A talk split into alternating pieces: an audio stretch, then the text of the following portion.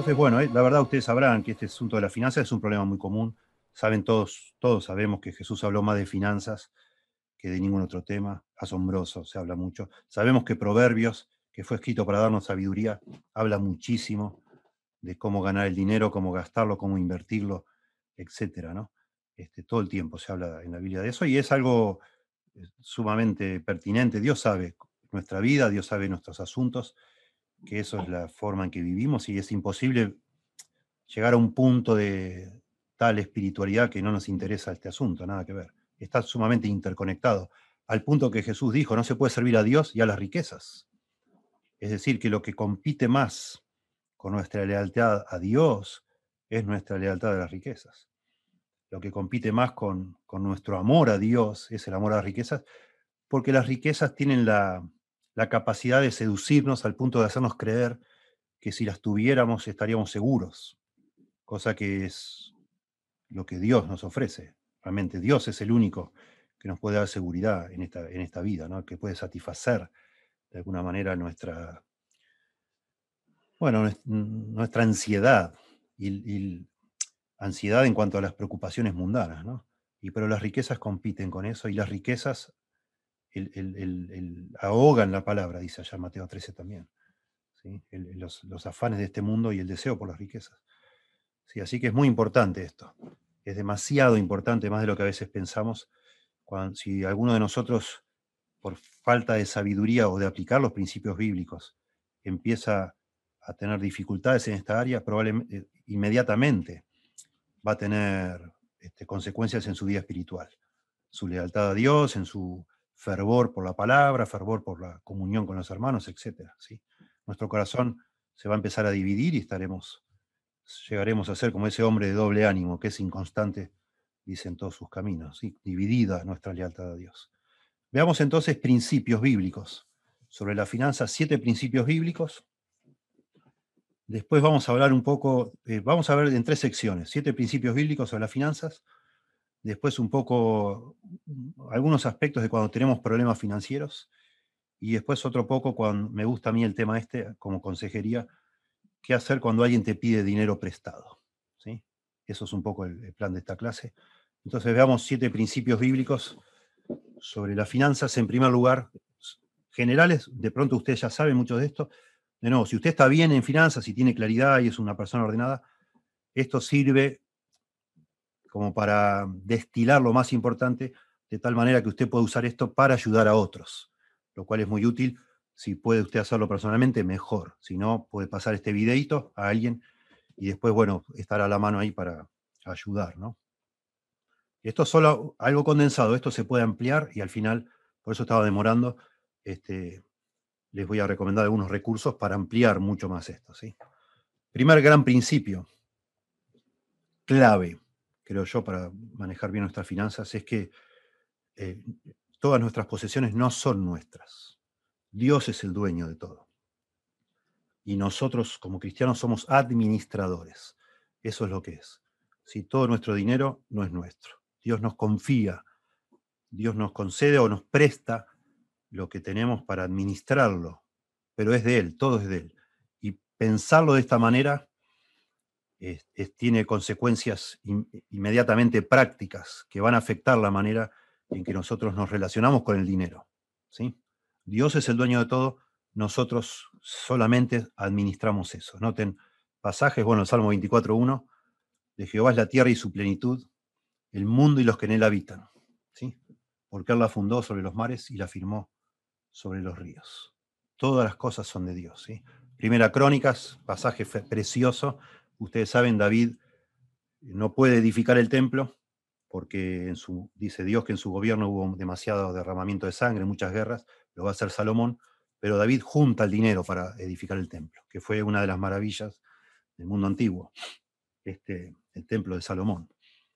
Y es hermoso como acá en Lean después en casa todo Primera eh, Crónicas 29, pero es muy lindo cuando una vez que ellos reciben la ofrenda y la dedican a Dios, dice, dice David, tuya es, oh Jehová, la magnificencia y el poder, la gloria, la victoria y el honor, porque todas las cosas que están en los cielos y en la tierra son tuyas. Tuyo Jehová es el reino, y tú eres excelso sobre todos.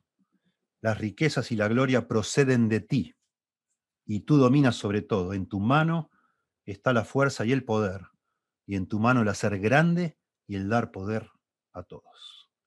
Hermoso. Sí, un lindo pasaje para memorizar. Todas las cosas que tenemos acaban de recibir esa, esa ofrenda. Este, y la verdad dicen, Señor, en realidad todo esto es tuyo. Siempre lo fue. Te estamos dando este, lo que es tuyo, Señor. Me gusta mucho, a ver si lo, si lo recuerdo bien. Deuteronomio puede ser 8.28. A ver. No. 8, no, 8.8. A ver, 8.8. Tampoco. Es muy interesante, fíjense, ya llegaremos. Mira, está preocupado eh, Moisés. Bueno, está Dios hablando. Dios le dice a Moisés, mira Moisés, eh, este pueblo cuando están todavía en el desierto, están en los llanos de Moab, frente a la tierra prometida, ellos están por pasar a poseer la tierra y Dios le avisa a Moisés, mira, este pueblo, este, cuando reciba las casas que no edificó, los campos que no sembró, las, vacas que no crió, las ovejas, etc., van a tener todo de arriba y se la van a creer y se van a olvidar de mí. Se van a olvidar de mí. Van a pensar que ellos lo consiguieron. Típica frase, a mí nadie me regaló nada, ¿verdad? La gente así cree. Y entonces Dios le avisa, este, dice, porque Jehová tu Dios te introduce a la buena tierra, tierra de arroyos, de aguas, de fuentes, de manantiales, que brotan en vegas y montes, tierra de trigo y cebada, de vides, higueras y, granados, tierra de olivos, de aceite y de miel, tierra en la cual no comerás el pan con escasez, ni te faltará ella, tierra cuyas piedras son hierro, y de cuyos montes sacarás cobre, riquezas, y comerás y te saciarás y bendecirás a Jehová tu Dios por la buena tierra que te habrá dado y dice Dios, cuídate de no olvidarte de Jehová tu Dios para cumplir sus mandamientos, sus decretos y sus estatutos que yo te ordeno hoy. No suceda que comas y te sacies y edifiques buenas casas en que habites, y tus vacas y tus ovejas se aumenten, y la plata y el oro se te multipliquen, y todo lo que tuvieres se aumente, y se enorgullezca tu corazón, y te olvides de Jehová tu Dios, que te sacó de tierra de Egipto, de casa de servidumbre, esclavitud, que te hizo caminar por un desierto grande y espantoso, lleno de serpientes ardientes y de escorpiones y de sed, donde no había agua, y él te sacó agua de la roca del pedernal, que te sustentó con maná en el desierto, etcétera, etcétera, ¿sí? Y digas en tu corazón, mi poder y la fuerza de mi mano me han traído esta riqueza. Y este es el pasaje que buscaba. Sino acuérdate de Jehová tu Dios, porque Él te da el poder para hacer las riquezas, a fin de confirmar su pacto que juró a tus padres, como en este día. Bueno, y sigue lo que pasaría si llegares a olvidarte de Jehová tu Dios. Siempre es clave, es un fundamento para nuestra manera de administrar lo que tenemos, es reconocer eso, que somos administradores. No es nuestro. Y aún si tenemos una habilidad, una capacidad para hacer dinero, un talento natural, no sé, inteligencia, lo que sea habilidad comercial, no sé, nuestros padres nos enseñaron, herencias, lo que sea. No es, no es nuestro. Dios te lo dio. Y aún Dios no solo te dio eso, sino te da la capacidad para conseguirlo, para multiplicarlo, para aumentarlo, etc. Nada es nuestro. Todo es de Dios. ¿sí? Y eso trae, decíamos recién, una consecuencia preciosa que sospecho yo que no lo solemos pensar. Si nosotros fuéramos dueños de las cosas que tenemos, nuestro corazón se va tras ello. Eso nos inevitablemente hace que nuestras emociones se apeguen a, nuestras, a las posesiones, si creemos que son nuestras. ¿sí? Nuestras posesiones se apegan a ellas. dice eh, Salomón en, en Eclesiastés, dulce es el sueño del trabajador, coma mucho o coma poco, pero el rico no le deja dormir su riqueza está pegado emocionalmente a las riquezas, en este caso, como dice Salomón, pero como cree que son de él, tiene las riquezas, pero le, da, le produce la ansiedad porque teme perderlas.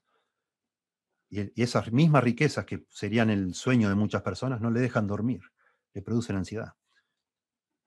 Porque está pegado emocionalmente. En cambio, vernos nosotros como administradores, nos hace ser desprendidos emocionalmente de las cosas materiales, porque no son nuestras, son de Dios. Son de Dios. Y está bueno, es necesario verlo así, así dice la Biblia, nada es nuestro. Entonces, las usamos de otra manera, las vemos de otra manera, ¿sí? a las riquezas. Son todas una bendición, las vemos, como dice, tanto insiste Eclesiastés, son la porción que Dios nos dio, que me tocó. Claro que me esfuerzo por tenerlas, claro que trato de ser dirigente, porque creo que eso también glorifica a Dios y yo sirvo a Dios de esa manera, pero siempre siguen siendo de Dios y entonces las uso de acuerdo a ese criterio. Si yo me veo como dueño, también tengo dificultad en tomar decisiones difíciles por el temor que me produce. En cambio, si soy administrador y por tanto no estoy apegado emocionalmente, puedo tomar decisiones difíciles fríamente y a tiempo. ¿Sí? Exactamente por lo mismo. Trato de ser fiel, por supuesto, ese es el punto que sigue. Si las cosas, si yo soy administrador, no soy dueño, mi preocupación debe ser ser fiel como administrador de los bienes de otro, porque algún día voy a dar cuenta de eso. Eso es todo. Pero, de nuevo, trato de decidir lo que hago con eso pensando qué haría el dueño de eso. ¿Qué quisiera Dios, que es el dueño, que yo haga con esto que me dio? Y, entonces, de nuevo, cambia, cambia muchísimo eh, la ansiedad eventualmente que me pueda producir el no tener o el tener más de la cuenta. Y entonces comienzo a preguntarme yo, ¿por qué será que Dios me está dando más de lo que yo necesito? ¿Qué puedo hacer con esto? De tal manera que Dios sea honrado. Y lo que sucede muchas veces, lo he visto muchas veces y lo he experimentado, que cuando yo veo las riquezas no como mías, sino como de Dios, y las administro como un canal para dar gloria a Dios y bendecir a otros, Dios me da más, Dios me da más. Porque porque estoy usando lo que me dio para glorificar a Dios. Y entonces Dios me provee más para que yo siga dando, siga dando. El día que yo digo, bueno, ya no voy a dar más, me lo quedo todo para mí, es como que Dios elige otro distribuidor, si se quiere. ¿sí? Porque claro, de pronto es el caso tuyo, no sé. Dios te está dando más de lo que necesitas y en algún lado hay otro creyente, un hermano, una hermana que está orando para que Dios le dé porque le hace falta algo. Y Dios le va a responder, no haciendo que caiga maná del cielo, sino le va a responder tocando el corazón de otro cristiano en algún lado para que le dé, para que le provea. Es así. Y entonces, hermoso Dios, en algún lado está proveyéndole más a alguien de lo que necesita para que a través de ese alguien otra persona dentro de la familia de la fe sea bendecida. Y eso es maravilloso. Dios nos enseña tanto cuando nos falta como cuando nos sobra. Y en ambas situaciones, nuestra gran pregunta y desafío es cómo puedo glorificar a Dios con mi pobreza, cómo puedo glorificar a Dios con mi exceso, con mi riqueza. Y es un gozo maravilloso en ambos extremos del espectro, digamos, donde estemos, saber que Dios en eso tiene un propósito y lo va a usar y lo puede usar. En segundo lugar, por supuesto, Dios requiere de, sus, de los administradores, dice, que sean hallados fieles. Eso es lo que Dios pide de un administrador. Y si nosotros no somos dueños sino administradores, se desprende inmediatamente, obvio, que lo que Dios pide de nosotros es que seamos fieles como administradores de sus asuntos. ¿sí? Eso dice acá en 1 Corintios 4.2, hablando Pablo, como conclusión de esa discusión, yo soy de Pablo, yo soy de Apolo, yo soy de esto, yo soy del otro, dice Pablo, no, no, no nosotros no somos nada. No, miren así, hermanos queridos. No, no busquen, no busquen eh, endiosar a alguien o, poner a alguien en un pedestal. Dice así, pues téngannos los hombres por servidores de Cristo y administradores de los misterios de Dios. Eso somos nosotros. Somos, vamos, estamos pasando lo que otro hizo. Dice MacArthur, me gusta. Nosotros somos mozos, no cocineros, dice él, en el sentido de los pastores, ¿no? Nosotros administramos lo que es de otro. Bueno, se aplica también para esto. Claro que sí, yo estoy administrando lo que no es mío. Ahora bien, dice Pablo, se requiere de los administradores que cada uno sea hallado fiel. Es decir, cuando a mí, a mí y a vos se nos confía algo para administrar, en algún momento, se nos va a pedir cuentas de cómo lo hicimos. Y entonces en eso se va a determinar la fidelidad o no de cada uno. Eso se ve muy lindo en la parábola de los talentos, ¿sí? que es una analogía. Siempre se usa una analogía, o, el tema este de la riqueza se usa como analogía en muchos aspectos espirituales. Así como cuando veamos del perdón, veremos que la mayoría de las explicaciones para entender el perdón se utilizan con, finanzas. ¿sí? El perdonar a alguien una herida, un, un maltrato, etc., es muy similar a perdonarle a alguien una deuda. De la misma manera, el ser fieles espiritualmente es muy similar a ser buenos administradores con cosas materiales. Y eso se, ve muy bien en la parábola de los talentos. Pero está claro que hay un puente ahí a cosas espirituales. Pero no, eso no desecha. La realidad es que también vamos a dar cuenta con lo que se nos confió eh, materialmente también. ¿sí? Debemos ser fieles con eso. Honrar a Dios con nuestros bienes. ¿sí? Proverbios 3.5. Fíjate de Jehová de todo tu corazón. No te apoyes en tu propia prudencia. Fíjate de Jehová de todo tu corazón. No te, apropies en tu, no te apoyes en tu propia prudencia. Reconócelo en todos tus caminos y él enderezará tus veredas. No seas sabio en tu propia opinión. Pero bueno, de pronto está mal la cita. Lo que queremos mostrar es esto. Honra a Jehová con tus bienes y con las primicias de tus frutos. Honra a Jehová con tus bienes, ¿sí? Es hermoso.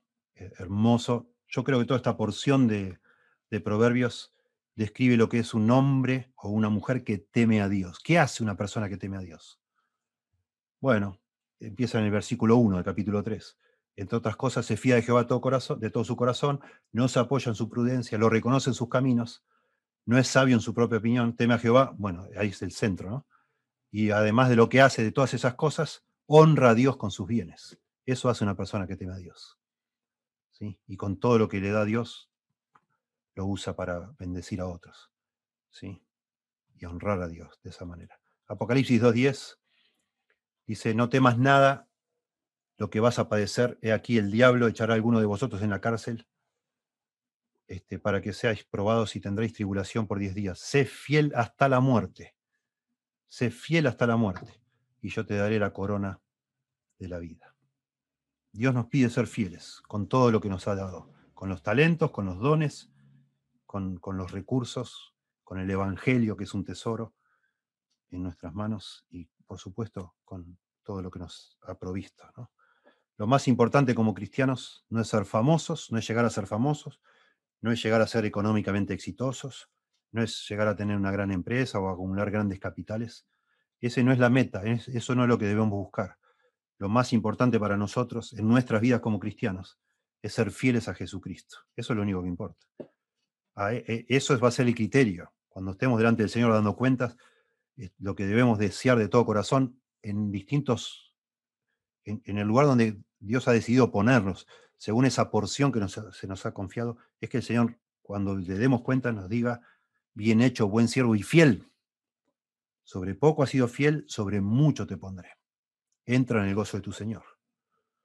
¿Sí? Y de nuevo en la Biblia se usa esa, esa analogía. Si no hemos sido fieles en las riquezas injustas, dice allá en Lucas, ¿cómo vamos a ser fieles en las cosas eternas? De manera que también nuestra actitud y nuestra manera de manejar las, las posesiones son de alguna manera eh, una prueba de dónde está nuestro corazón como dice Jesús en Mateo 6, cuando habla justamente de las riquezas. Allí donde está nuestro tesoro, allí está el corazón. ¿Sí?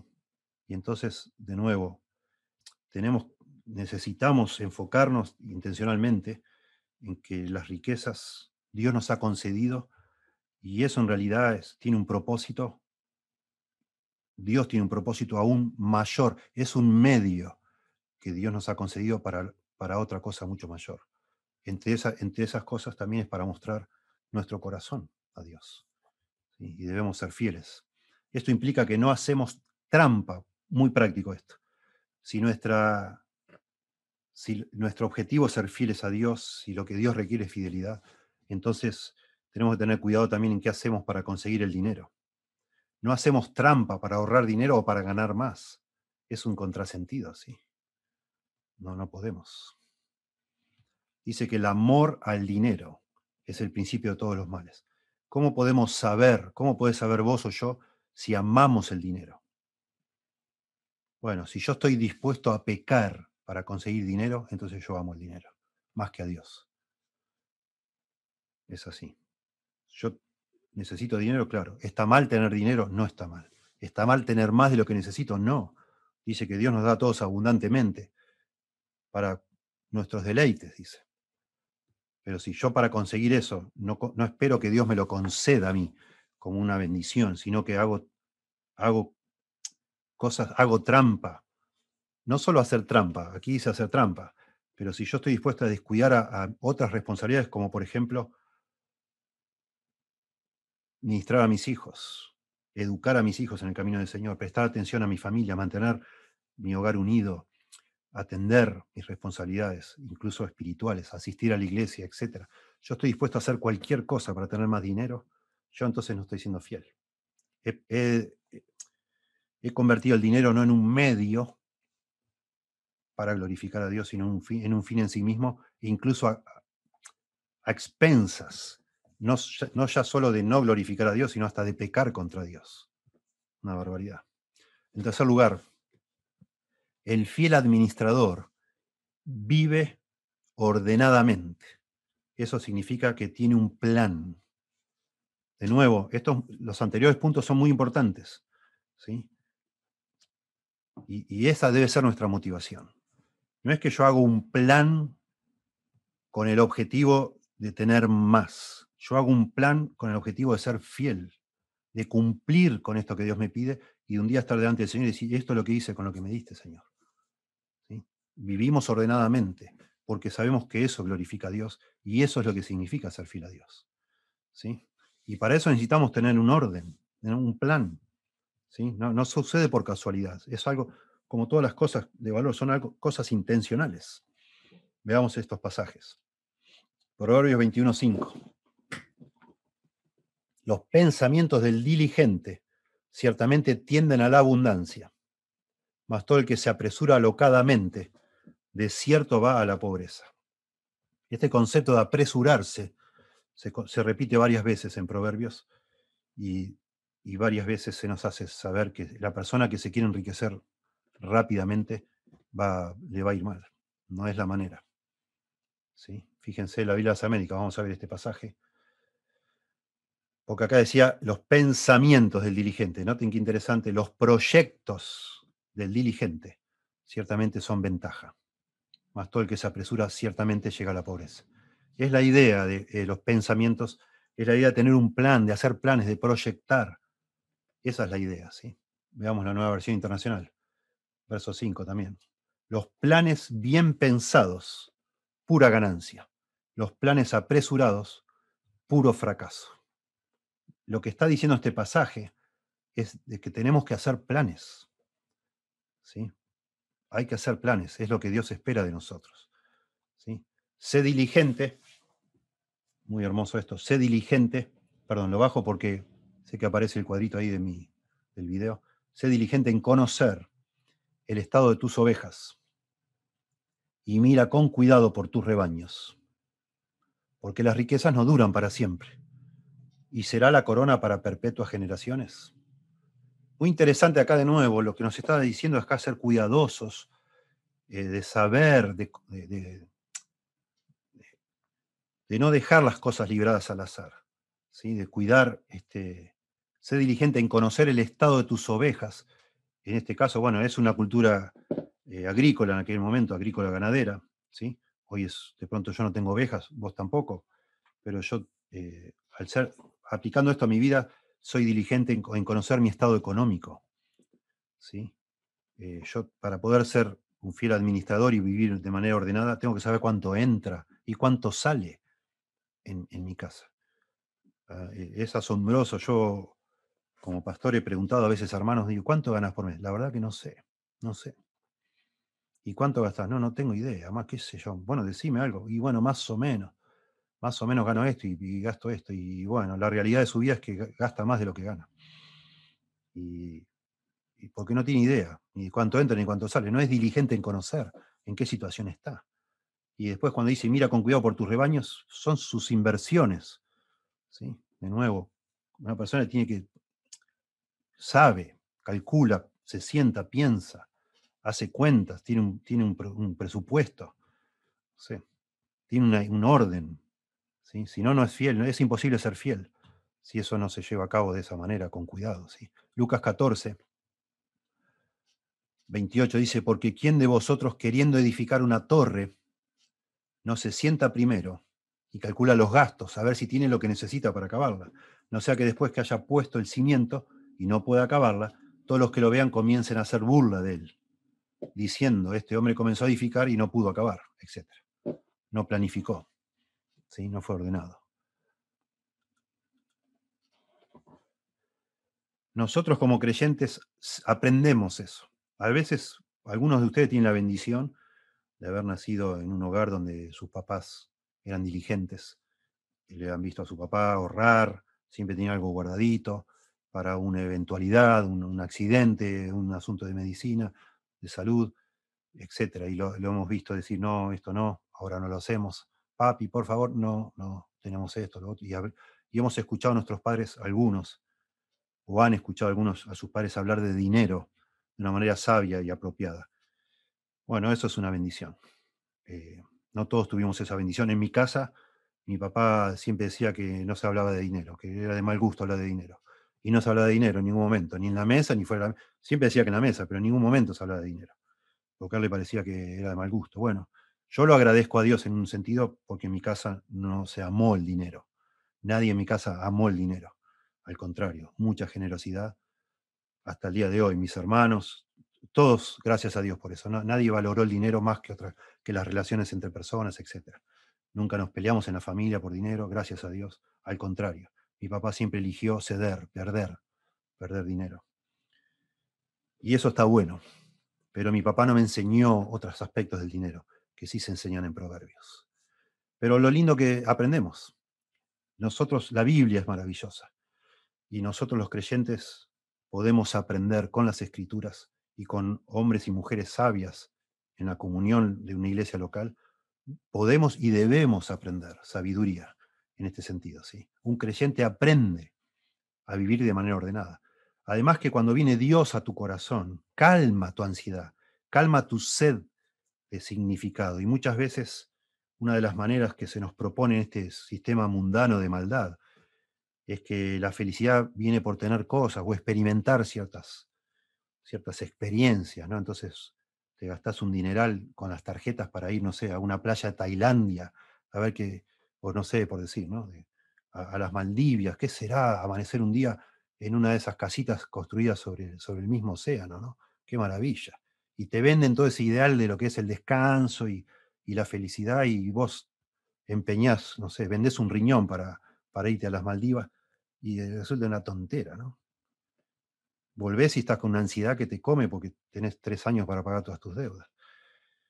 Bueno, desde el vamos a hacernos que el Señor nos haya convertido y cambia nuestro enfoque de la vida, de lo que significa estar satisfecho, estar tranquilo, tener paz y gracias a Dios eso empieza a producir una revolución. Pero lamentablemente algunos hermanos y hermanas han venido de un trasfondo de todo un relajo. Sí, eh, no había dinero para, no sé, para el estudio o para, para, ciertas cosas y llegaba el día del cumpleaños y se tiraba la casa por la ventana, por ejemplo. Cosas que uno ha visto. Este, bueno, nosotros los creyentes comenzamos a aprender. ¿Sí? Primera Corintios 14, 40 dice Pablo, pero hágase todo decentemente y en orden estos conceptos que comenzamos a entender todos de Dios, yo no soy el dueño, yo soy un administrador, Dios me pide ser fiel, etc. Eh, Dios me da riquezas materiales, mundanas, a eso se refiere eh, allá en Lucas con riquezas injustas, eh, para lograr propósitos eternos. Y eso empieza a ordenarnos la vida, ¿sí? y a cambiar las prioridades. Gracias a Dios por eso. Y si no es el caso en alguno de ustedes, bueno, lo, debe serlo o en las personas que estamos aconsejando. Acerquémonos y enseñémosle pacientemente con la Biblia para que se, le abra un nuevo mundo este, con este tema de las riquezas, ¿sí?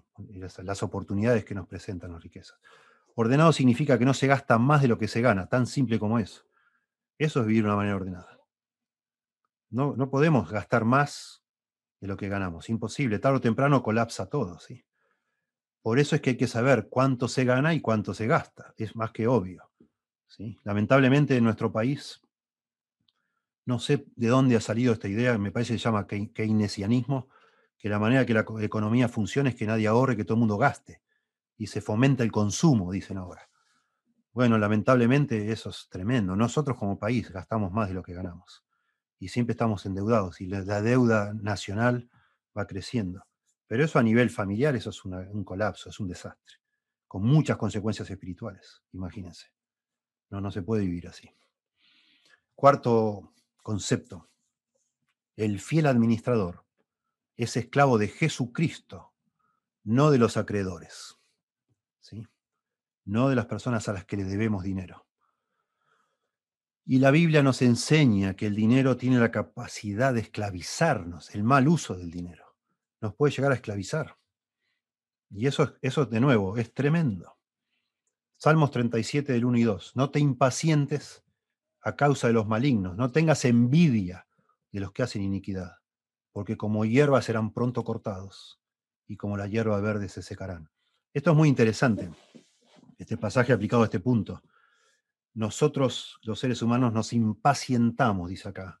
Nos produce envidia ver que otro tiene más cosas que yo o que disfruta más cosas que yo. Bueno, en otra época probablemente solo quedaba ahí. Bueno, me, da bronca.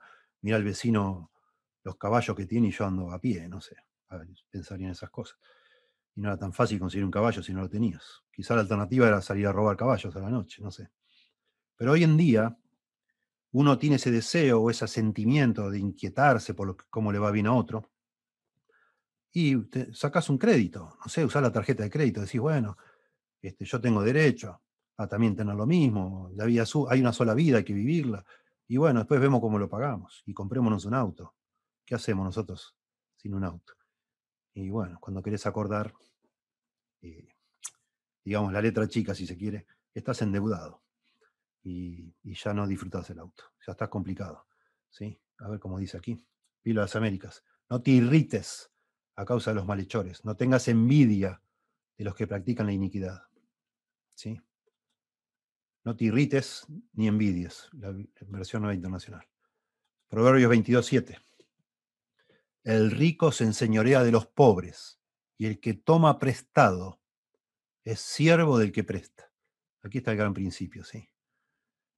Este, un fiel administrador es esclavo de Jesucristo, no de los acreedores, los que le prestaron.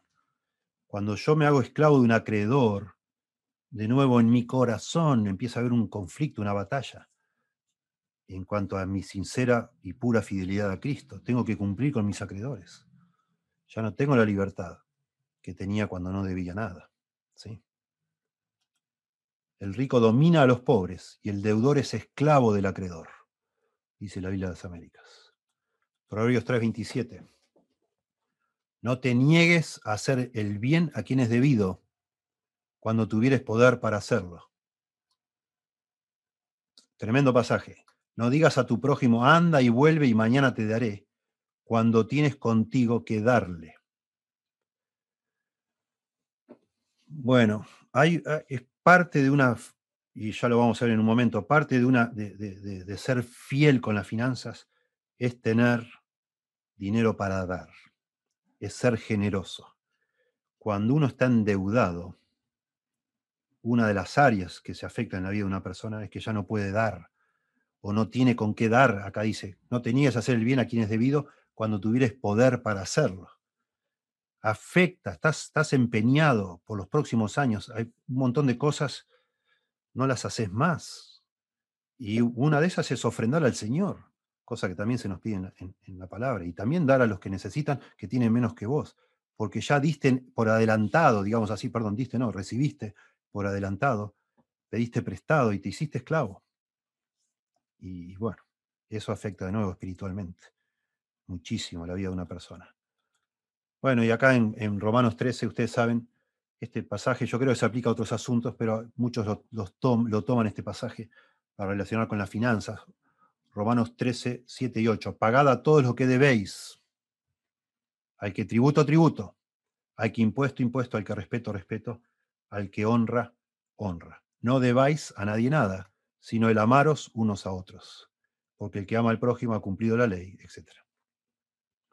No debáis a nadie nada, sino el amaros unos a otros. Y la forma de amar muchas veces es dar. Según allá vimos en Primera Juan, cuál es el amor si viene alguien y ves a alguien que no tiene para comer, no tiene para abrigar, si le decís, voy a orar por vos, Dios te bendiga, y no le das nada.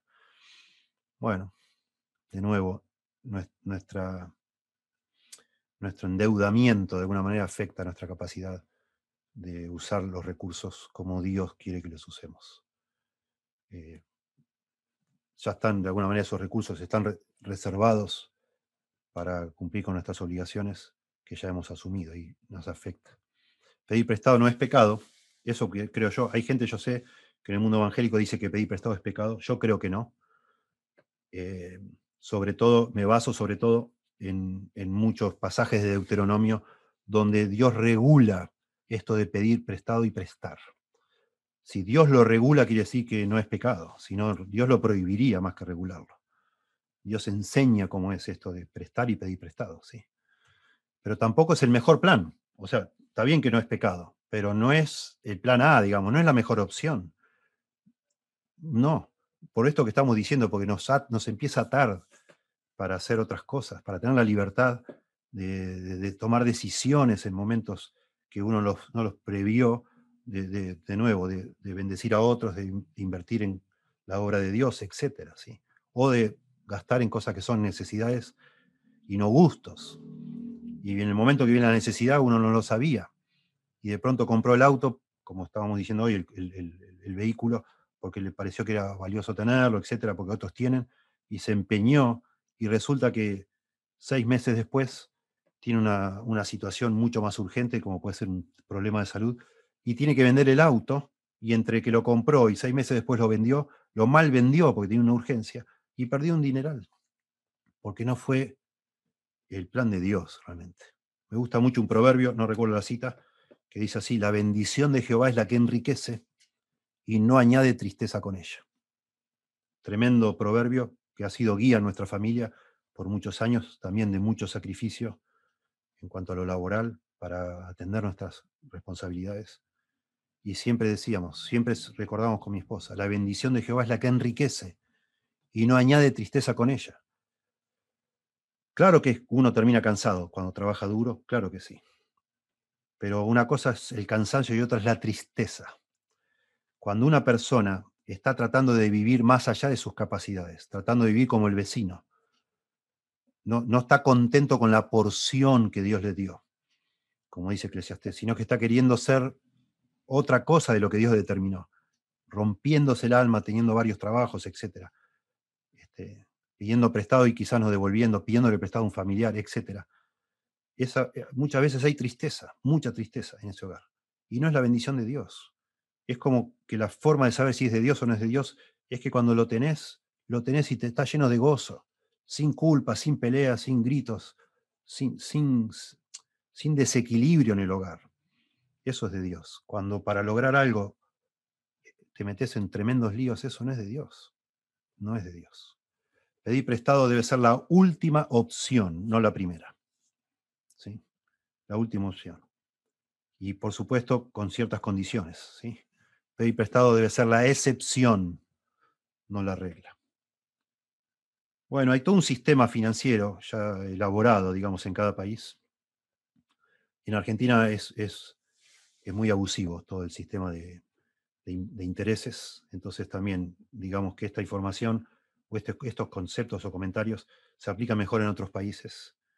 Eh, por ejemplo, en Estados Unidos, puedo decir yo, son tan bajos los intereses que es realmente, no solo es raro, sino hasta es ofensivo que un familiar le pida dinero a otro familiar prestado. No tiene sentido, digamos. Es, es, un, es como una señal de alarma, como diciendo, ¿cómo? Anda al banco. No me pidas a mí, anda al banco a pedir prestado. Es raro, ¿por qué me pedís a mí? ¿Será que no te dan crédito? Bueno, una persona no tiene crédito es una persona en, un país así, ¿no? Del primer mundo, es casi un estafador. que no tiene crédito, que no te presta un banco. En, en nuestro país, lamentablemente, los intereses son tan, pero tan excesivos que es más común pedir prestado entre familiares, pero eso yo pienso que no... A ver, no es pecado, pero eso, eso es un problema tremendo. grandes chances de generar un conflicto familiar. No lo haría. No, no lo haría. Eh, en lo posible. Y si realmente hay una emergencia, la, la, opción, yo digo, antes de pedir a un familiar, de pronto uno comparte la emergencia y un familiar te ofrece eso es otra cosa. Eh, bueno, la, alternativa hoy es recurrir a tarjetas de crédito o, préstamos bancarios. Bueno, ustedes saben lo que es eso. Hoy en nuestro país es. Hay que pensarlo muy, muy, muy, muy bien, muy bien. Siempre que eh, descartar otras opciones. Eh, una opción sería bajar el, el, nivel de vida. ¿sí? Bajar, un, digamos, gastar menos. Ver si hay formas que se puedan ahorrar y después, bueno, tener cierto criterio. Eso en la bibliografía que recomiendo al final, ustedes lo van a leer eso. Nunca hay que pedir prestado para vacaciones, jamás. No tomes vacaciones. O andate a otro lado. Andate, no sé, a no te vayas a Mar del Plata. Eh, o fíjate, comprate una pelo pincho y quédate en tu casa, etc. Para vacaciones jamás eh, pedir prestado. Para, para comprar, para darse gustos, no. En todo caso, si vas a pedir prestado, que sea para un problema serio, como puede ser un problema de salud. ¿Sí? Eso, eso sería, digamos, ciertos recaudos.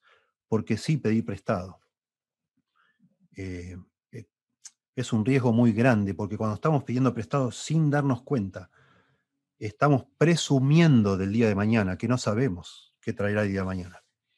Estamos, de alguna manera, eh, asumiendo que nos va a ir bien mañana. Y entonces decimos, no, no, mira, estoy pensando un negocio, le decís un familiar, ¿no? Tengo un negocio en mente, mira lo que voy a hacer, me quiero comprar esta máquina y con esta máquina yo voy a producir todo este dinero, entonces te lo devuelvo, en, tres meses ya te devuelvo todo. Pero vos no sabés, ni yo sé qué va a pasar mañana, pasado, la semana que viene. Dentro de dos semanas, de pronto tengo un accidente y ya no puedo usar esa máquina. Y ya no la puedo comprar, ya no la puedo devolver, ya no puedo devolver lo que pedí prestado, etcétera, ¿sí? Eso es muy importante entender y pensar. Desarrollo un poco más de esto, que elementos para que ustedes piensen y después en la bibliografía seguro que van a encontrar. ¿sí? Lo que se pide se paga. Lo que se pide se paga. Si yo, salvo que la persona que me, prestó me diga, olvídate, no te preocupes. Lo que se pide se paga, aunque te lleve el resto de tu vida a pagarlo. ¿sí? Noten lo que dice el Salmo 37, verso 21, que es el que comenzó diciendo, no te irrites a causa de los malignos. ¿sí? Es el mismo salmo. No tengas envidia. Bueno, no, es, no es coincidencia que después siga y hable de esto. El impío toma prestado y no paga. El impío toma prestado y no paga. Eso no hace un creyente. Mas el justo tiene misericordia. Miren qué interesante el contraste. El impío toma prestado y después no devuelve. El justo da, tiene misericordia Precioso. Precioso. No es una opción no devolver. No es una opción. Aunque sea tu hermano, tu tío, tu, no sé, un pariente, no. Salvo que de nuevo que la persona te diga, olvídate, no te preocupes. ¿Sí? Después vamos a hablar de la otra cara, al final, de, no, de pedir prestado, sino de prestar. ¿sí? Cada vez que entre en una deuda, la primera pregunta que se debe hacer es, ¿cómo salgo antes de entrar en esa deuda? No seas de aquellos que se comprometen ni de los que salen por fiadores de deudas. Si no tuvieres para pagar, ¿por qué han de quitar tu cama de debajo de ti? Consejos, de nuevo, no es pecado, pero es de... no se dice en la Biblia que es pecado pedir prestado, pero sí se trata de desalentar el pedir prestado, porque tiene unos riesgos tremendos. ¿sí? Acá lo dice, ¿para qué te van a quitar tu cama? De pronto pedís prestado para darte un gusto y te quitan algo que es una necesidad, después para poder pagar eso que en realidad no era tan importante. Era solo por, por no tener contentamiento que buscaste eso. ¿sí? No presuma del día de mañana, lo que estábamos diciendo. No sabés qué va a traer mañana. Entonces, cuidado. Miren, si vas a pedir prestado para, por ejemplo, comprar una herramienta que vos pensás que te va a, permitir desarrollar un, un, trabajo, un emprendimiento que te va a dar más dinero, la regla es esta. Creo que esto lo enseña Andrés Panasiuk, después le voy, a, mencionar de eso. La regla es esta, yo tengo que tener un, un adelanto, un anticipo. Yo pongo un anticipo que es mío, es algo ahorrado por mí, un anticipo, y luego de pronto acepto un plan de cuotas, que sería pedir prestado. Si fallo, o sea, yo tomé un riesgo, y está bien, tomé un riesgo, pero claro, yo dije, bueno, yo en tres meses lo pago. O hice un plan de cuotas, no sé, de, dos años. Pero resulta que a los meses mi negocio no funcionó. Me enfermé o algún, algún factor que no tuve en cuenta no, no, no anduvo para que esté bien hacer esa, esa transacción, adelanto que yo puse debería cubrir la diferencia si yo decido vender esa máquina usada o lo que sea que compré usado, puedo con eso que vendo, pago lo que me quedó como deuda. ¿Se entiende? Si yo financio el 100% y después no funcionó y lo trato de, lo vendo y con eso que vendí quiero cubrir la deuda, no, nunca voy a recuperar el 100%. Imposible porque ya es algo usado. Entonces, la regla sería en tal caso, para que no me quiten la cama, como acabamos de leer, sería, bueno, yo doy el adelanto y me aseguro de que el, resto que me queda para cubrir, eventualmente lo puedo cubrir vendiendo eso usado porque no supe lo que se venía. ¿sí? Por ejemplo, el coronavirus. Imagínense una persona que vio prestado eh, a, a, fines de 2019 a alguien dinero para poner un restaurante y a los cuatro meses lo cerró porque nos metimos en la cuarentena. Imagínense. Por ejemplo, ¿sí? Proverbios 27.1, no te jactes del día de mañana, porque no sabes qué dará de sí el día. Ese es el, principio. ¿sí? En quinto lugar, el administrador fiel vive en integridad. Muy importante esto. El tema de la integridad. ¿sí? Salmo 1, ustedes saben, habla del camino de los, la persona que anduvo en Ustedes conocen el justo, bienaventurado el varón, que no anduvo en consejo de malo, ni anduvo en camino de pecador, ni en silla de escarnecedores ha sentado, sino que en la ley de Jehová está su delicia, y en su ley medita de día y de noche. Será como árbol plantado junto a corrientes de aguas, que da su fruto en su tiempo, su hoja no cae. Todo lo que hace prosperada, prosperará. No así los malos, que son como el tamo que arrebata el viento. Por tanto, no se levantarán los malos en el juicio, ni los pecadores en la congregación de los justos. Porque Jehová conoce el camino de los justos, mas la senda de los malos perecerá la importancia de ser una persona íntegra, ¿sí? que, que, hace lo que debe hacer delante de Dios, no buscando su propia conveniencia, sino por sobre todas las cosas buscando agradar a Dios. Examíname, oh Dios, oh Dios, dice el salmista, Salmo 139. Después que meditan que Dios está en todas partes, que Dios lo sabe todo, que ve todo, que aún vio cuando estaba siendo formado el embrión en el vientre de su madre, y cuando explica toda esa maravilla de cómo es Dios, Recién ahí el clímax de este salmo es, este, este, versículo. Examíname, oh Dios, tú que sabes todo, examíname, por favor, Dios. Conoce mi corazón, pruébame y conoce mis pensamientos, y ve si hay en mí camino de perversidad, y guíame en el camino eterno. Nunca podemos esperar bendición de Dios si vivimos en desobediencia. Si no nos importa, no tenemos temor de Dios, no nos importa lo que Dios piensa, si Dios me ve o no me ve, ni pienso en eso, no me interesa, no podemos. La salvación es incondicional, claro que sí. Es por gracia, no por obras. La salvación es incondicional. Pero las bendiciones de Dios son condicionales, lo dice la Biblia. Y son condicionales a la obediencia. Lea Deuteronomio 28, por ejemplo, eh, Levítico 16. Las, las, bendiciones de Dios dependen de que nosotros vivamos en integridad. ¿sí? Alguien dijo, la integridad es, esto es muy lindo, ¿eh? para pensar, aplicado a las finanzas. Hacer lo que se tiene que hacer, cuando se tiene que hacer, como se tiene que hacer, sea que me convenga o no me convenga. Eso es integridad. Y una persona fiel, para que algún día Dios diga, eres, has sido un buen administrador, un fiel administrador, yo tengo que ser íntegro, aunque no me convenga. Aunque dije una cosa y después cambió el precio y ya no me convino, ¿sí?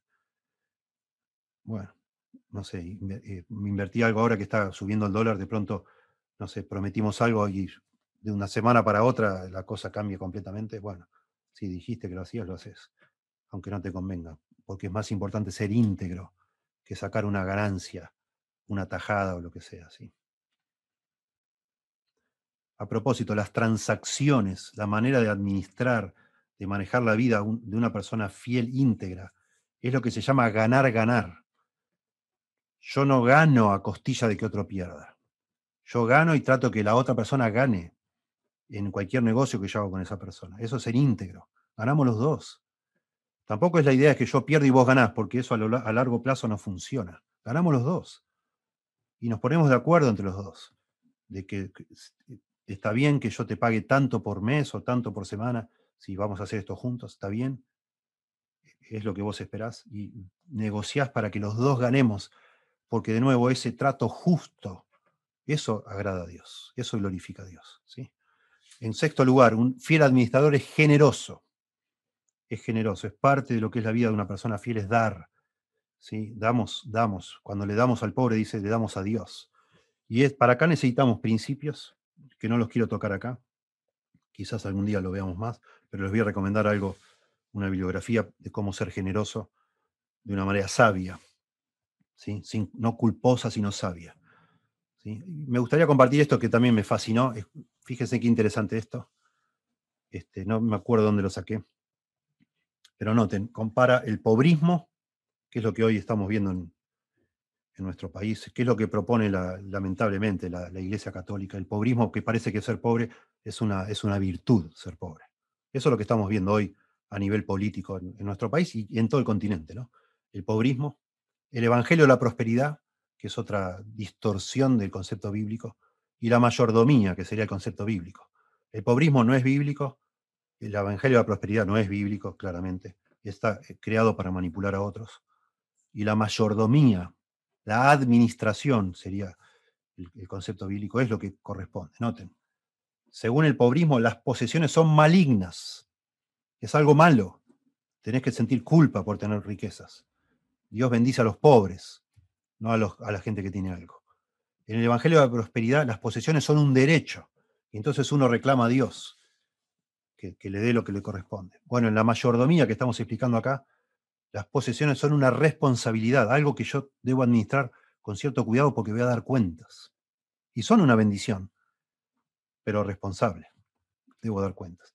El trabajo en el pobrismo se debe hacer para cubrir las necesidades físicas. Eso es el trabajo, no para tener abundancia, porque la abundancia es mala. El trabajo en el Evangelio de la Prosperidad es para volverse rico. Bueno, en la mayordomía, que es lo que la Biblia enseña, el trabajo es para servir a Cristo. Yo sirvo a Cristo trabajando. ¿Sí? No es solo, yo sirvo a Cristo solo predicando, o cantando en un coro, o escribiendo un libro de teología. Servimos a Cristo trabajando. Ahora en un momento les muestro el pasaje, ¿sí? El pueblo de Dios, en el pobrismo, es pobre. Los verdaderos, creyentes son pobres. En el Evangelio de Prosperidad, eh, los verdaderos creyentes son ricos. Si vos no sos rico es porque no tenés fe. Algo está mal en tu vida, en este concepto. En la mayordomía, el pueblo de Dios es fiel. Ese es el objetivo, ser fiel. El incrédulo en el pobrismo es rico. Son los malvados, capitalistas, los ricos. Son malos. En el Evangelio de Prosperidad, el incrédulo es pobre porque le falta fe. ¿Sí? En, el concepto de la mayordomía, el incrédulo es infiel, porque consigue dinero no importa lo que Dios diga o lo que Dios piense. En el poblismo, cuando doy o doy, la motivación para dar es porque debo hacerlo, es mi obligación dar a otros. En el Evangelio de la Prosperidad doy para obtener algo, Dios me va a bendecir, me va a prosperar. Yo doy, eh, doy 10, Dios me da 100. Yo planto y recibo, etcétera, ¿sí? En la mayordomía yo doy porque amo a Dios. Es mi manera de mostrar amor por Dios, aunque no reciba nada a cambio. En el pobrismo gasto con temor y, sin gozo, por culpa, con culpa. Porque hay otro, mientras yo estoy de vacaciones, hay otro que se muere de hambre, y entonces siento culpa. En el Evangelio de la Prosperidad, gasto con irresponsabilidad y con consumismo, digamos. Yo soy hijo del rey, tengo que vivir como un rey. Y gasto, y gasto, y gasto, y malgasto. Bueno, en la mayordomía, concepto bíblico, gasto con devoción y responsabilidad. ¿Puedo disfrutar de algo? Claro que sí. ¿Me puedo comprar eh, las zapatillas más lindas en vez de las, las otras? Sí. Trato de pensar, bueno, estas son un poco más caras, me duran más, me gustan, son más cómodas, etc. ¿Las puedo disfrutar? Claro que sí. Pero no hago cosas extravagantes porque me preocupa ser un fiel administrador. ¿Sí? Séptimo, eso sobre la generosidad. Séptimo y final de estos principios. El administrador fiel mira hacia el futuro, su futuro y el de sus herederos. Un administrador fiel piensa en el futuro. Otra vez, no presume del futuro porque no sabe. Y entonces se organiza y, planifica pensando en sí mismo que puede haber eventualidades. Y en sus herederos, ¿por qué no? Claro que sí. Y bueno, el pasaje es la hormiga, ¿no? Dice, ve a la hormiga, oh perezoso, mira sus caminos y sé sabio, la cual no teniendo capitán, ni gobernador, ni señor, prepara en el verano su comida y recoge en el tiempo de la siega su mantenimiento. Claro, antes que venga el invierno, que no se puede, muchos árboles ya no tienen hojas, ya no se puede conseguir lo mismo, ah, prepara para el momento de vacas flacas, digamos, se prepara y guarda para administrar por si las cosas cambian. ¿sí? Yo digo que un administrador fiel siempre tiene ahorros. Es parte del presupuesto de una persona fiel, ordenada, tener ahorros por las dudas, por cualquier eventualidad. No es falta de fe ahorrar, todo lo contrario, es sabiduría. Debemos planear para el futuro. Debemos planear para trabajar luego de la jubilación. Esto, lo, esto bueno, de pronto ustedes no lo han pensado, pero las personas incrédulas, eh, a veces su manera de planificar el futuro es ahorrar, ahorrar, ahorrar, ahorrar, con la meta de un día no trabajar más. Eso parece que fuera el objetivo de muchos. O el día que ya no trabaje más, viva de rentas y pueda dedicarme a, no sé, a, viajar, a hacer un hobby, a mirar la televisión. Bueno, en la Biblia eso no. Sí, en la Biblia se nos dice que el trabajo es una manera que yo sirvo a Dios, como dijimos. Ahora les muestro eso. Noten cómo termina Apocalipsis, capítulo 22, verso 3. No sé por qué me apareció acá. Vamos a ver el 3 primero. Apocalipsis 22, 3.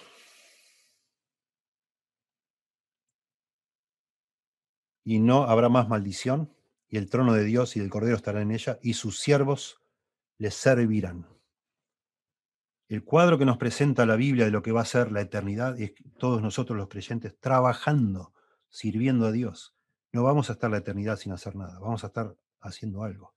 Así como Adán antes de caer en pecado estaba este, cuidando el huerto y dando nombre a los animales y tratando de señorear sobre la tierra, lo cual es un trabajo tremendo. Después, claro, con la caída se le maldice y le dice, Dios que ahora con el sudor de su frente va a trabajar y va, a sufrir, la tierra le va a producir espinos y cardos, etc. Pero el trabajo no es una maldición, al contrario. Es, un, medio que tenemos los seres humanos para de esa manera servir a Dios. Noten qué interesante. Vamos a Colosenses eh, capítulo 3. O 4 quizás, déjeme ver. Este, dice capítulo 3, verso este, 22. Colosenses 3, 22. Siervos, obedeced en todo a vuestros amos terrenales, no sirviendo al ojo humano, como los que quieren agradar a los hombres, sino con corazón sincero, temiendo a Dios. Y todo lo que hagáis, hacedlo de corazón como para el Señor y no para los hombres, sabiendo que del Señor recibiréis la recompensa de la herencia, porque a Cristo el Señor servís Noten, está hablando de siervos, de empleados que tienen patrones. Dice, no trabajen para sus patrones, para agradar al ojo humano, por miedo al castigo del patrón, sino trabajen como sirviendo a Dios. Lo que sea que hagas. Sos barrendero, barré la vereda para Dios. Sos contador, hace tu trabajo para Dios. De nuevo, tratando de ser fiel a Dios, en eso Dios, donde Dios te puso. Porque dice acá, sabiendo que del Señor recibiréis la recompensa de la herencia, porque a Cristo el Señor servís. Este pasaje, este concepto revolucionó la historia mundial, cuando después en la Reforma Protestante, los reformadores, Lutero ha escrito mucho de esto y Calvino también, que nosotros, dice, dice Lutero, yo sirvo a Dios predicando la palabra, pero el soldado lo sirve con la espada arriba de un caballo y el labrador con la pala en, el campo. todos servimos a Dios y todos debemos hacer lo más posible para que nuestro trabajo dé gloria a Dios. No, no debemos trabajar solo para comer. Trabajamos para servir a Dios. No es que, bueno, ya, ya tenés lo suficiente, entonces mañana falto al trabajo, porque total ya llego a fin de mes, mañana no voy. No necesito hacer eso. No, dice Lutero, de ninguna manera. Mañana vas, aunque ya tenés lo necesario, porque lo haces para Dios y vas a recibir recompensa de parte de Dios. Porque si no, solamente recibiríamos recompensa lo que estamos involucrados, no sé, en predicar el Evangelio, en enseñar a la iglesia, etc. Pero las cosas, los trabajos seculares son para servir a Dios también. Y eso produjo, según los historiadores, produjo el nacimiento del capitalismo, porque eso hizo que todos los países que creyeron que trabajando se daba gloria a Dios, que enseguida tuvieran eh, exceso, abundancia, más de lo que se necesitaba. Y entonces la persona empezó, digamos, hubo más, así como hoy decíamos que es un error gastar más de lo que entra. Bueno, todos esos países entró más de lo que se gastaba, en los hogares, en los países, etc. Y empezó a haber sobreabundancia, porque la gente no trabajaba por el dinero. No era el fin tener dinero, sino el fin siempre servir a Dios, glorificar a Dios. Precioso. De manera que cuando nosotros planificamos nuestro futuro, perdón, no es el objetivo no trabajar más, no. Planificar nuestro futuro, claro, va a haber un momento que vamos a tener menos energía que la que tenemos ahora. Vamos a tener problemas de salud, no vamos a poder seguir el ritmo de trabajo que tenemos ahora. Entonces, guardamos para esa eventualidad. También guardamos para la eventualidad de que tengamos problemas de salud y tengamos que pagar cuentas médicas que nuestra obra social quizá no nos cubra. Guardamos pensando en el futuro, no presumiendo el futuro, quizás tengamos un accidente y el auto, por decir, o lo que sea que teníamos que se rompió, se quemó, pasó algo, lo tengo que reponer si lo necesito y tengo guardado para no salir a pedir prestado, justamente. soy previsor como la hormiga. Pienso en mis hijos. Hoy mi hijo está en jardín infante, bueno, no gasta nada, yo qué sé, ¿cuánto me gasta? El guardapolvito es nada, pero va a llegar un día que va a necesitar más dinero, porque me gustaría que estudie, porque quiero ser sabio también, quiero ah, que, no, que el dinero no sea una limitación, si puedo, empiezo a ahorrar para sus estudios, etcétera, ¿sí?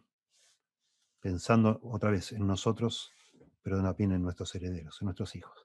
Problemas de dinero, esto tiene que ver mucho con consejería, básicamente les voy a eh, mostrar una lista este, bueno, aquí hay pasajes en cuanto a amar el mundo. Dice, porque todo, el que hay, todo lo que hay en el mundo, los deseos de la carne, los deseos de los ojos y la vanagloria de la vida, no proviene del Padre, sino del mundo. Y el, que, y el mundo pasa y sus deseos, pero el que hace la voluntad de Dios permanece para siempre. Detrás de mucho de los problemas de dinero hay amor a las posesiones. No améis al mundo ni las cosas que están en el mundo. Si alguno ama al mundo, el amor del Padre no está en él entre nosotros los creyentes hay gente que tiene muchos problemas de finanzas. Y siempre el problema de finanzas es que se gasta más de lo que entra. Algunos tienen problemas financieros porque no entra mucho, en algunos casos por pereza, por vagancia, por orgullo. ¿Sí? Personas que dicen, no, yo con todo lo que sé no puedo hacer ese trabajo. Anda a trabajar. Si no tienes otra cosa, anda a trabajar sabiendo que glorificas a Dios con tu trabajo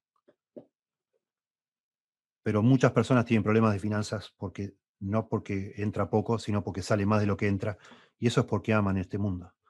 Es, lo que hay detrás, debajo de la superficie, en el corazón. Los problemas de dinero siempre, como dice acá, generalmente comienzan en el corazón, no en la cuenta bancaria. Ese amor por el mundo hace casi imposible estar contentos, satisfechos con la porción que Dios nos dio. Queremos más y más.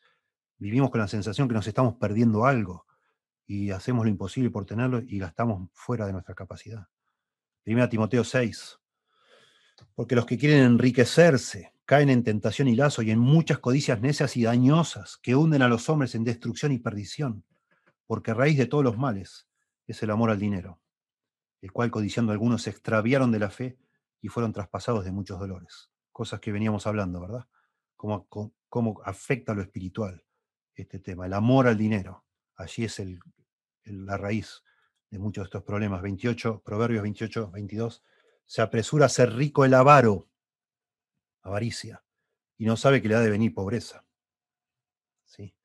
En la Biblia se nos dice que la avaricia es idolatría. ¿Por qué? Porque en ese, en ese afán por tener posesiones, detrás de eso hay idolatría en el sentido de que no, un avaro no puede confiar en que Dios, solamente Dios, le va a satisfacer sus deseos. Y esa persona avara piensa que el dinero le va a dar esa satisfacción. Y eso es idolatría, porque reemplaza a Dios por otro Dios, que Jesús le llama mamón en, Mateo 6. No podéis servir a, Dios y a mamón, a Dios y a las riquezas, traduce la Biblia. Pero eso es como si fuera un Dios que nos ofrece satisfacción, felicidad, etc. Aquí está, Mateo 6, 22, 24. La lámpara del cuerpo es el ojo, así que si tu ojo es bueno, todo tu cuerpo está lleno de luz, pero si tu ojo es maligno, todo tu cuerpo está en tinieblas. Así que, bueno, sigue acá. Ninguno puede servir, aquí es el pasaje. Ninguno puede servir a dos señores, porque o aborrecerá al uno y amará al otro, o estimará al uno y menospreciará al otro. No podéis servir a Dios y a las riquezas.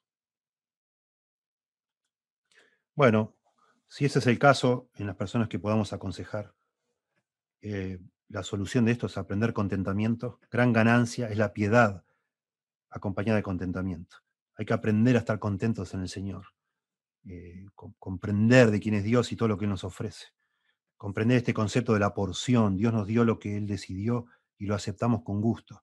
Y si Dios nos da más, amén. Y me esfuerzo, me rompo el alma, pero no para conseguir más cosas, sino para glorificar a Dios. Y es probable, casi seguro, que Dios por ese esfuerzo que yo haga para glorificar a Él con la motivación apropiada, voy a tener abundancia. ¿Sí? Hay que animar a la persona que se arrepienta de la codicia y la avaricia, que es idolatría. Tenemos que llevarle a ese punto, que lo vea con claridad. La raíz de todo esto es su avaricia, que es idolatría, que ofende a Dios, por supuesto, y nos daña, como dice acá, nos, nos, nos mete en muchas codicias necias, en destrucción y perdición. ¿Sí? debemos enseñar a la persona a dar primero al Señor, lo cual es una señal de que otra vez en el corazón las cosas se han puesto en su lugar, que reconocemos que Él es el dueño y que le damos lo que Él nos dio, le damos una parte de lo que Él nos dio y nos quedamos con el resto como una bendición. ¿sí? Y eso que el resto que nos quedamos lo usamos para glorificar a Dios. Tenemos que enseñar a las personas a trabajar duro, a ser diligente, porque eso glorifica a Dios, cambia. Yo no miro, bueno, este trabajo, no, no lo quiero este trabajo, porque no está a mi altura, porque yo sé griego y hebreo, ¿cómo voy a trabajar pasando una aspiradora? Con todo lo que yo aprendí. Bueno, si yo creo que el trabajo es una forma que yo puedo glorificar a Dios y no hay otra cosa para hacer, yo sé que glorifico más a Dios pasando la aspiradora que estando en casa sin trabajar, porque tengo mucha capacidad. Voy a trabajar igual, hasta que pinte, como decimos nosotros, otra cosa mejor, más acorde a mi capacidad, pero pasan los días, pasan la semana y no hay otra cosa, eso tengo que hacer, porque, porque soy un ejemplo a mis hijos de lo que es un hombre masculino, porque soy un consuelo para mi esposa también, porque nos vamos a, dormir eh, de pronto preocupados, quizás nos vamos a dormir cansados, pero por lo menos me voy a dormir cansado por todo ese trabajo, pero con la sensación de que hice todo lo posible y orando con esa confianza, Señor, hice todo lo que, lo que pude, pero aún así no me alcanza, Señor, por favor, dame más. Y mi esposa se duerme pensando, dándole gracias a Dios, gracias, Señor, por el hombre que me diste. Por favor, ayúdalo. Me parte el corazón verlo así, con sus manos lastimadas, con sus problemas de cintura, con lo que sea, pero te doy gracias, Señor, porque este hombre hizo todo lo que podía para sustentarnos. Te doy gracias y te pido, por favor, que le des otra cosa. Y en esa casa quizás hay necesidad, quizás hay, se come, no sé, sopa, pero hay, hay, armonía y no, no, discordia porque cuando el hombre no es un buen ejemplo ni para su esposa ni para sus hijos, eso es todo para peleas. Eh, cuesta mucho una mujer respetar a un hombre que no, no, va a trabajar. Y bueno, ya veremos, me gustaría dar un, un, estudio sobre la pereza, ya veremos que detrás de muchos argumentos de por qué no agarro este trabajo, no agarro el otro, está la pereza. Porque el perezoso se cree más sabio que siete que saben aconsejar y enseguida tiene un argumento para no hacer lo que debe hacer. Anda, anda y hacelo, porque glorifica a Dios. ¿sí? Arrepentirse del pecado de la pereza. Bueno, ya veremos. Detrás de esto hay muchos temas de pereza. Estamos hablando de problemas de, dinero, ¿sí? arrepentirse del orgullo de solo aceptar trabajo a mi altura, es orgullo. Es orgullo, no es otra cosa. ¿sí? Miren, hay personas, a lo mejor entre nosotros puede ser, que tienen problemas muy serios de dinero, muy serios, deudas, pero tremendas, lo sé. Eh, conozco personas así. Hay ministerios que se dedican especialmente a ayudar a ese tipo de personas. Bueno, si alguno de esos es el caso, vamos a tratar de ayudarle a conectar con eso, pero básicamente es todo más, más simple e imposible. No podés gastar más de lo que ganás. Y entonces, si vos estás en serios problemas financieros, te tenés que sentar con alguien que te ayude a, a ser consciente cuánto entra y cuánto sale y cómo podés hacer un plan para salir lo antes posible de deudas, rápidamente, como dice la Biblia, y qué cosas que tenés podés llegar a vender, cuáles otras no deberías vender, porque sería muy falto de sabiduría, y cómo, si, si es posible, agarrar otro trabajo extra, pero hasta qué punto, porque eso también puede traer tristeza en tu hogar, un desequilibrio, desatención a tus hijos, etc. Necesitas de pronto a alguien que esté fuera de esa situación, que esté más calmo que vos, menos ansioso y te ayude a hacer un plan razonable. Quizás te lleve dos años salir de esa situación. Bueno, alguien te tiene que ayudar que entienda estos asuntos financieros, a, cómo hacer para, qué, a qué deuda darle la prioridad, entender cuál qué intereses te cobra cada, cada, cada deudor, cada acreedor, mejor dicho, y cómo hacer para ir a cada uno complaciéndolo, satisfaciéndolo y ver de qué forma salir cuanto antes de esa situación y volver a restaurar tu vida aún en el sentido espiritual, porque no estás bien espiritualmente, si estás muy hundido en tus deudas. ¿sí? Y finalmente, este, cuando te piden prestado, me gustaría mencionar esto. Lo podemos llegar a, ver otro día, pero déjenme mencionar algo. Este, esto tiene mucho que ver también con la cultura en que vivimos. Eh, es muy, demasiado común, lamentablemente, en Argentina pedir prestado. Yo nací en Uruguay, me vine a vivir en Argentina, Argentina a los siete años. Bueno, llegué a hacer dos años de primaria en Uruguay y me acuerdo de mi papá, las enseñanzas en casa, y conozco otras personas, mi yerno es uruguayo, lo hemos hablado, lo mismo le enseñaron. En Uruguay es una vergüenza, una vergüenza que en el recreo en una escuela un nene se acerca a otro y le diga, ¿me das un, traguito de Coca-Cola? ¿Me das un, ¿me das un mordisco de tu sándwich? Nadie hace eso, pero nadie. Me moría yo si hacía eso. Mi papá, si se enteraba, no sé, se enojaba. Nunca jamás, jamás en mi vida le pedí a alguien, yo en un recreo viendo a alguien comer algo y decir, ¿me das? jamás, jamás. No, no, no está bien visto culturalmente, está mal. Acá es todo lo contrario, todo lo contrario yo lo experimenté y supongo que todos ustedes lo mismo. No sé, acá hay otros, de otros países, los chilenos como serán, no, lo sé, pero en Argentina es muy común pedir prestado, por cualquier cosa. Ni siquiera por una necesidad, por, por, gusto. ¿sí? Eh, bueno, no, no, no quiero perder tiempo dando ejemplos, ustedes sabrán, de, de todo tipo de cosas. ¿sí? Bueno, necesitamos un criterio. Nosotros como iglesia hemos desarrollado un criterio, tenemos escrito eh, tenemos un fondo para ayudar, un fondo de emergencia le llamamos, tenemos un fondo, hemos guardado, levantamos dos ofrendas por año especiales cuando, que coincide con los aguinaldos, los medio aguinaldos, ¿no?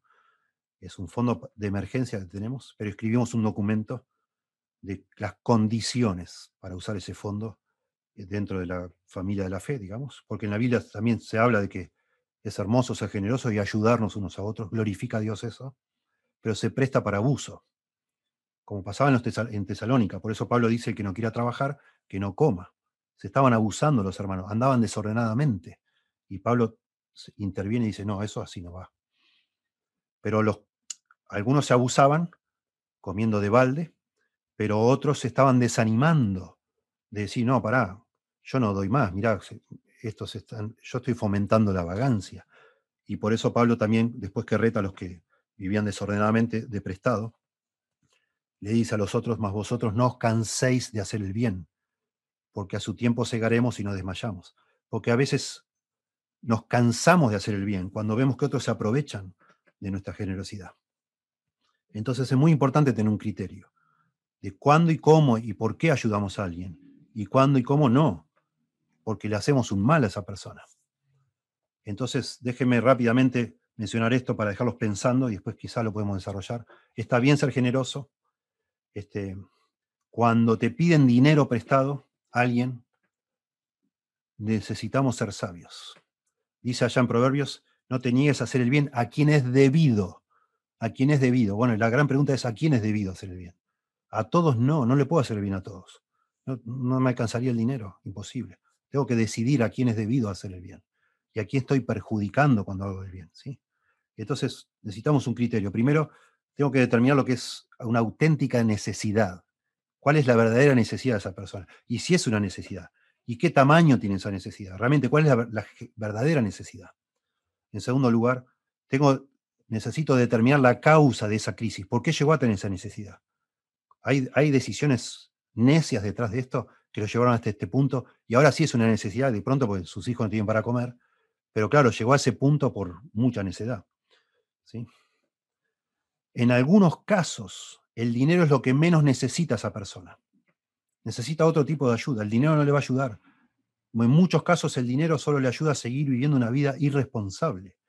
Entonces tengo que saber cómo eh, ayudar de verdad a esa persona, no con el dinero. ¿sí? La generosidad bíblica no incluye financiar sin pensar los hábitos monetarios pecaminosos o necios, preservar la cartera de inversiones de alguno o financiar un estilo de vida de clase media o de otra clase que la persona no, no, no, no está o no debe estar. Y entonces, me gusta mucho alguien, de nuevo, no sé de dónde saqué esto, nosotros tenemos algo parecido, preguntas para hacer a la persona que solicita ese fondo de emergencia, le hacemos ciertas preguntas. Nos, se reúne con los ancianos y antes de decidir si le ayudamos o no, necesitamos conocer su verdadera necesidad. Y entonces preguntamos, si la persona no tiene trabajo, le preguntamos, ¿cuántas horas pasó esta semana buscando trabajo? Segundo, ¿tiene hijos adultos? Hay otros adultos viviendo en su hogar que estén o pueden estar obteniendo ingresos. Eso está. Todo esto no, es inventado por nosotros, está en la Biblia. Primera Timoteo, Pablo le explica a Timoteo cómo, qué criterio debe tener para ayudar a las viudas. Si tiene hijos, que sus hijos la mantengan. Si tiene hijos, la iglesia no, no, que no sea gravosa la iglesia. Porque los, hijos creyentes deben atender a sus, a, sus familiares. Antes de darle dinero a la iglesia, bueno, que lo hagan sus familiares. Si no es un caso de dinero de una iglesia, es caso de dinero personal. Y también sabés que en su casa hay tres muchachos, están todo el día con la PlayStation. De pronto el hombre que te pide dinero dice, no, estoy mal, no, no puedo más, me operaron de la rodilla, no puedo trabajar. ¿Y tus hijos qué están haciendo? ¿Sí? ¿Cuáles son los saldos de su cuenta bancaria? tarjetas de crédito, cuentas de préstamos, inversiones, fondos de pensiones, etc. Saber un poco la situación verdadera. ¿O será que te está pidiendo prestado pues no quiere gastar algo que tiene guardado? No sé, no sabemos. Si es dueño de su propio negocio, ¿cuál es el valor de venta de su negocio? Hay personas que están en deudas porque su negocio da pérdida y no lo quieren cerrar porque sentimentalmente es muy fuerte para ellos. Y están viviendo una vida eh, también de deudas solo por, bueno, por el, orgullo también. Hay que saber, hay que eh, preguntar. ¿Su empresa le debe dinero? Hay personas que ponen dinero en su empresa y claro, le falta después para su familia. ¿Qué propiedades, vehículos artículos relacionados con pasatiempos posee? ¿Y cuáles son sus valores? ¿Está dispuesto a venderlos? De pronto a una persona le gusta mucho la pesca y se compró una lancha. Bueno, cuando se la compró de pronto le sobraba. Bueno, ahora tiene necesidad y no quiere vender la lancha, entonces pide prestado. Bueno, vende la lancha es un ejemplo que doy, ¿no? Pero no es una necesidad tener una lancha, por decir, ¿sí? ¿Qué ha hecho para aumentar sus ingresos?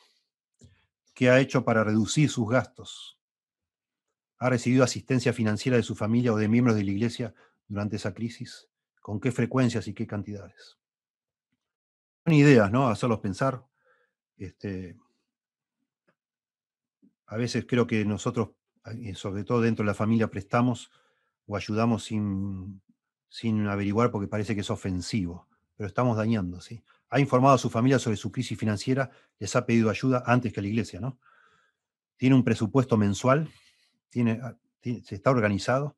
Bueno, nosotros en la iglesia, cuando prestamos o damos, no prestamos, sino que damos en este fondo, nos, al, al aceptar las condiciones, lo que hacemos, y eso es lo que más, para eso tenemos un fondo, lo que hacemos es, de alguna manera, ganarnos el derecho a, inmiscuirnos en sus asuntos. Si la persona que está pidiendo ayuda no deja que nos metamos, no le ayudamos. Porque la verdadera ayuda no es darle el dinero, sino ayudarle a organizarse, a, a empezar a ser ordenado. Y entonces al darle el dinero, porque está recibiendo esa ayuda, lo que pedimos a cambio no es que nos devuelva dinero, no le estamos prestando, le estamos regalando, pero a cambio le pedimos permiso para hacer todas estas preguntas y conocer sus números y entonces ayudarle con consejería para que no vuelva a pedir otra vez, porque si no, si solo le damos dinero, es cuestión de tiempo de volver a que nos vuelva a pedir, a necesitar, porque si no se arregla la raíz de ese problema, bueno, es pan para hoy, hambre para mañana, ¿no? recursos que recomiendo. Hay un libro que salió hace poco, que es un libro, el valor que tiene este libro yo creo es que está escrito por un latinoamericano, Héctor Salcedo, es un hermano de República Dominicana, es miembro del, del, staff del pastor Miguel Núñez. Me encanta que sea de eso, que, sea, que tenga esa característica de ese hispano. Dice, cambia tú y cambiarán tus finanzas. Recomiendo ese libro, está en versión digital también, que es más económica. Este libro es un libro antiguo, a mí me ha servido mucho. El autor se llama Larry Burkett, La familia y sus finanzas. Principios bíblicos para un mundo en crisis. Excelente. Excelente para comprarlo y darlo también en algún estudio bíblico, enseñar capítulo por capítulo. Muy bueno. Noten que dice Larry Burkett, dice editado y actualizado por Andrés Panasiuk. Perdón, quería... Andrés Panasiuk es un argentino que vive en Estados Unidos y también él es muy bueno, también valioso que sea hispano, pero mucho de lo que él escribe está más relacionado con el contexto americano. Cuando él enseña cómo hacer un presupuesto, se aplica más para Estados Unidos. Pero es muy bueno, Larry Burkett. Él es, googleenlo. Larry Burkett pertenece a un ministerio, no recuerdo ahora cómo se llama, eh, no sé si se llama Conceptos Financieros, pero es muy bueno todo el material, incluso en estos ministerios, si ustedes se encuentran, si no les puedo mandar el link, eh, muchos de estos ministerios tienen programas para ayudar a una persona a salir de deudas, para, de deudas, deudas, deudas, sí, este, serias. Y es muy interesante. Eh, dan cursos a veces intensivos. Búsquenlo, eh, googleen Andrés Panasiuk o Larry Burkett, van a encontrar eso. Hay otro hombre que ahora no me acuerdo el nombre, pero tiene seminarios por todos lados sobre cómo salir de deudas. Me parece que se llama Crown Ministries, pero este, después cualquier cosa les doy el dato. Y finalmente, el último recurso que recomiendo y mucho. Hay una serie de varios libros sobre este tema, pero el único traducido al español es este que se llama Cuando ayudar hace daño. Noten el subtítulo, muy pertinente a nuestro país. Cómo aliviar la pobreza sin hacer daño al necesitado ni a uno mismo. Tremendo libro, tremendo. El gran concepto de este libro es que cuando yo le doy a alguien algo que esa persona lo puede conseguir por sí mismo, lo estoy perjudicando. Cuando yo le doy a alguien algo que puede conseguir por sí mismo, lo estoy perjudicando. Y me faltó un libro que es precioso, es un tesoro, chiquitito así, escrito por Randy Alcorn, que se llama El principio del tesoro. El principio del tesoro. Y les digo cuál es el principio del tesoro. Busquen ese libro. A mí me explotó la cabeza con ese libro. Dice Randy Alcorn. Él da da como seis o siete puntos, pero el gran principio del tesoro es este. Nosotros no podemos llevarnos nada a este mundo, de este mundo.